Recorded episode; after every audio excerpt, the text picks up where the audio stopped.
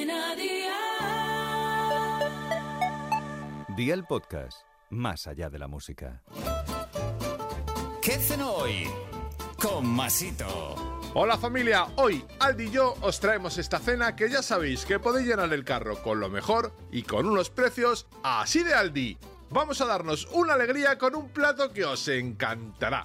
Unas pechugas de pollo con una salsa que le aporta un plus de sabor espectacular. Así que ve por la libreta y toma nota de los ingredientes que te doy la receta. Dos pechugas de pollo enteras, no muy gruesas, sal, pimienta, aceite de oliva y una cucharadita de ajo en polvo, otra de cebolla en polvo y media de pimentón dulce, media cucharadita más de orégano, dos dientes de ajo, una cebolla mediana, 250 mililitros de vino blanco, 250 mililitros de nata, 100 mililitros de salsa de tomate frito casero, 100 gramos de queso parmesano rallado y 150 gramos de espinacas. ¿Empezamos con la preparación? Pues venga, ¡al lío!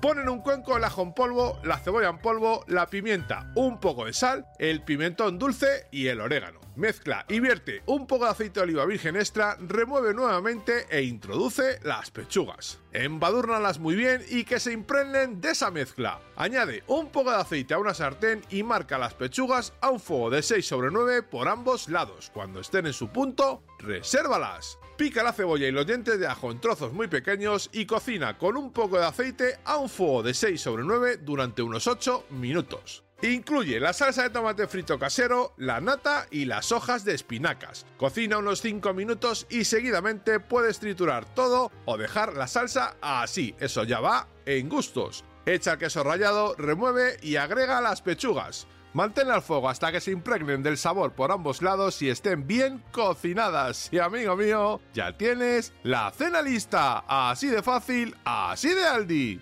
Consejito del día, las pechugas las puedes dejar macerando las especias hasta que las vayas a cocinar. Adquirirán un plus de sabor. Acompáñalas con pasta o patatas cocidas y una buena barra de pan para disfrutar mojando en esa salsita.